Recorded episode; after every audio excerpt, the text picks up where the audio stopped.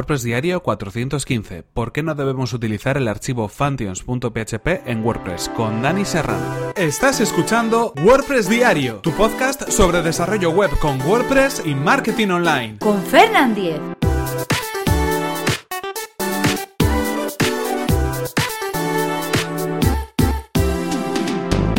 Hola, ¿qué tal? Hoy es viernes 23 de febrero de 2018 y comenzamos con un nuevo episodio de WordPress Diario donde íbamos a hablar con Dani Serrano, o mejor dicho, Dani Serrano va a hablar en este podcast. ¿Y por qué? Pues ya sabéis, todos los viernes desde hace algunas semanas estamos empezando en esto del guest podcasting. ¿Y de qué se trata? Pues ya sabéis, tenemos un invitado, un invitado muy especial que toma posesión de este podcast y habla de lo que básicamente le viene en gana. En este caso, eh, nuestro invitado de hoy es Dani Serrano y nos va a hablar acerca de por qué no deberíamos utilizar el archivo functions.php en WordPress, algo que nos puede sorprender en un primer momento, pero os aseguro que nos va a explicar más adelante. ¿Y quién es Dani Serrano? Pues es un desarrollador web y formador al que podéis encontrar en su podcast WordPress desde cero, un podcaster en efecto.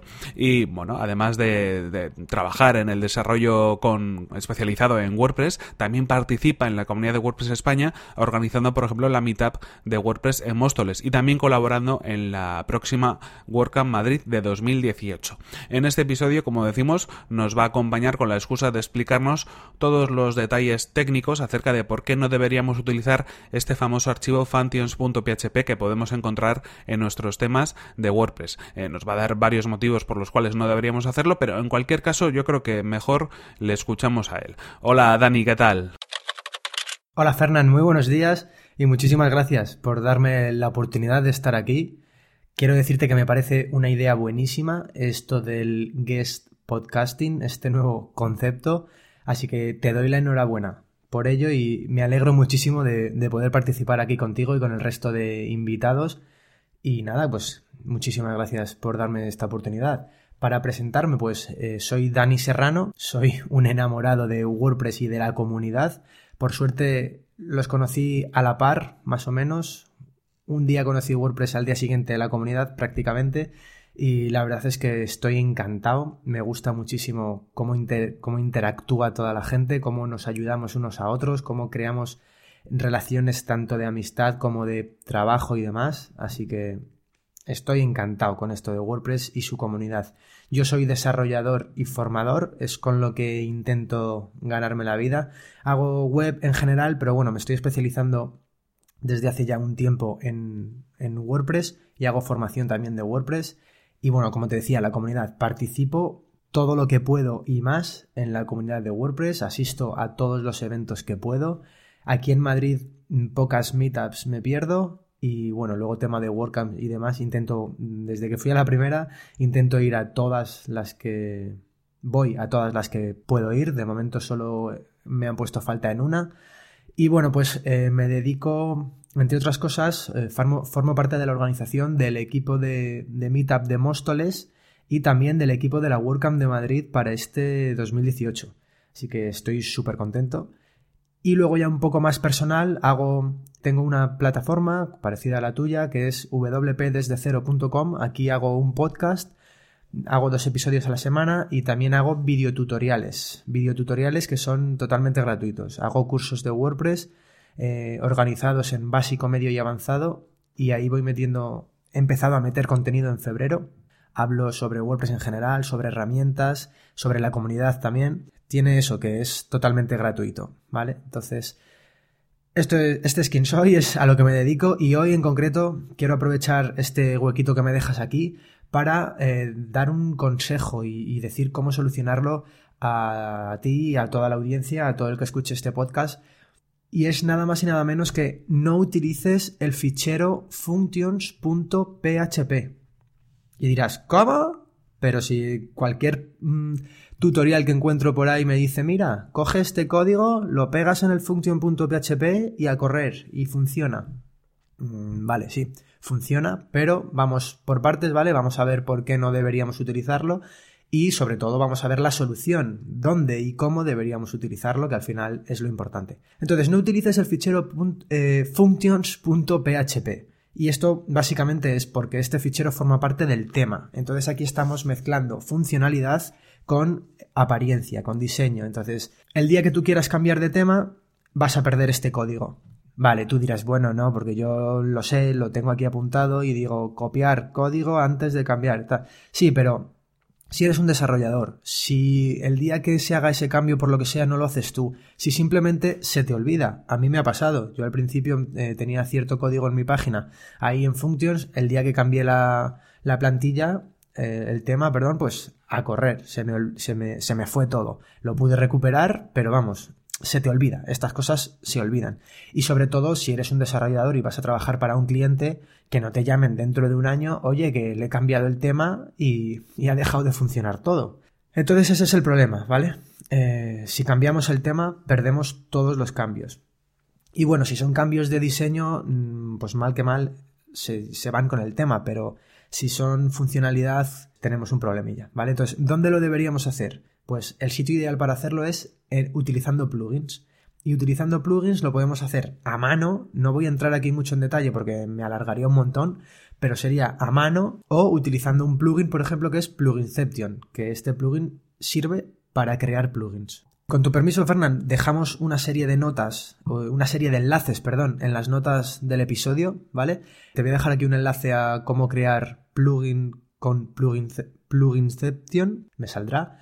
Y bueno, si lo quieres crear a mano y demás, pues bueno, ponte en contacto conmigo, con Fernand, deja un comentario en este episodio y te, te echamos una mano. Es súper sencillo. Básicamente es botón derecho, crear nuevo fichero y ya está. O sea que es muy fácil.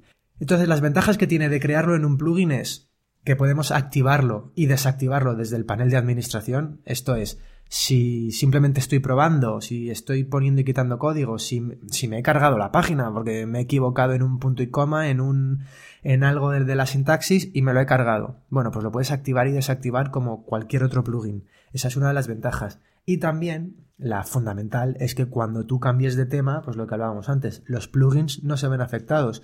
Tú cambias de un tema a otro y tus plugins siguen estando ahí. Así que debemos meterlo en un plugin. Y bueno, si eres un poquillo rápido y mientras te estaba contando esto has ido corriendo, has movido tu código a un plugin, ahora me vas a decir, muy bien, pues lo acabo de cambiar y no me funciona. Vale, no te alertes, no te alarmes, eh, no hemos terminado todavía, ¿vale? Tenemos que hablar de un par de cosillas más. La primera es el orden de carga. WordPress tiene un orden de carga. No todo se ejecuta a la vez. Hay que seguir un orden. Entonces, lo que ha pasado aquí es que los plugins se ejecutan antes que el tema. Por lo tanto, tú has hecho algún cambio, pero luego tu tema lo has sobrescrito, entonces eh, tú no lo notas. Parece que no, que no has hecho nada.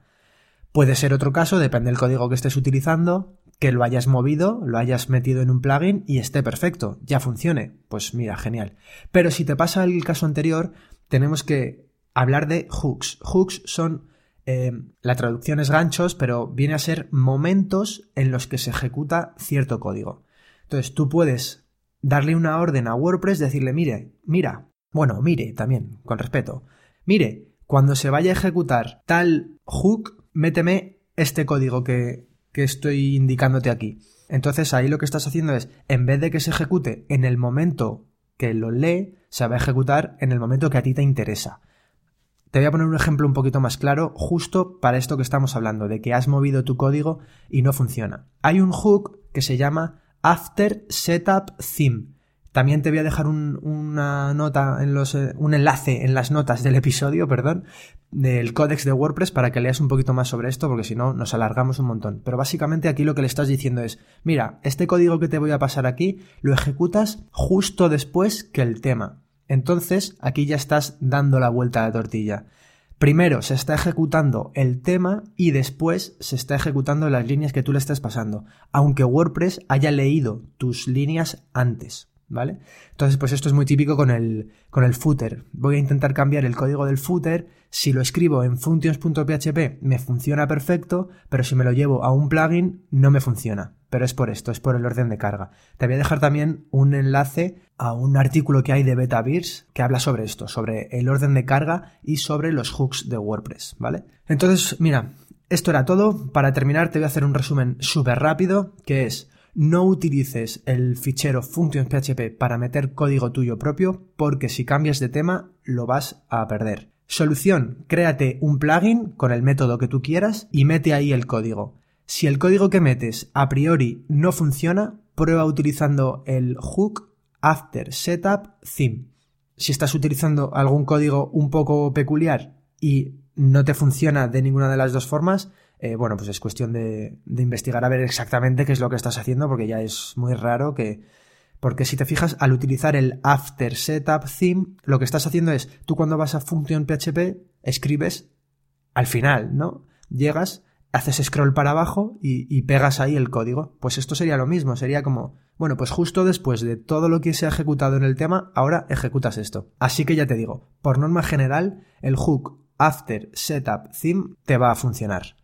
Y bueno, pues esto era todo. Muchísimas gracias por haberme dejado este huequito y espero que nos veamos muy pronto, tanto a ti, Fernán, como a cualquiera que, le guste ir de, de Meetup en Meetup y de WordCamp en WordCamp. Un saludo, muchísimas gracias. Pues muchas gracias a ti, Dani. Encantado de que hayas participado en este episodio en formato guest podcasting de WordPress Diario. Ya sabéis que si queréis encontrar mm, todas las notas del episodio podéis acceder a fernan.com.es barra 415, donde ahí encontraréis todos los enlaces que hemos comentado durante este episodio. Y si queréis encontraros a Dani, le podéis encontrar en el sitio web soydani.com, donde vais a ver todos los servicios que él ofrece, y también en el podcast wpdesde0.com. Ahí tenéis toda la información. En cualquier caso, esto ha sido todo por hoy. Aquí se nos acaba el tiempo y se nos acaba esta semana de podcast. Por mi parte, recordad que si queréis poneros en contacto conmigo, lo podéis hacer a través de mi correo electrónico, fernan.fernan.com.es o a través de mi cuenta de Twitter que es arroba fernan. Muchas gracias por vuestras valoraciones de 5 estrellas en iTunes, por vuestros comentarios y me gusta en iVoox y por compartir los episodios de WordPress Diario en vuestras redes sociales. Y recordad que nos vemos en el siguiente episodio que será el próximo lunes. Hasta la próxima.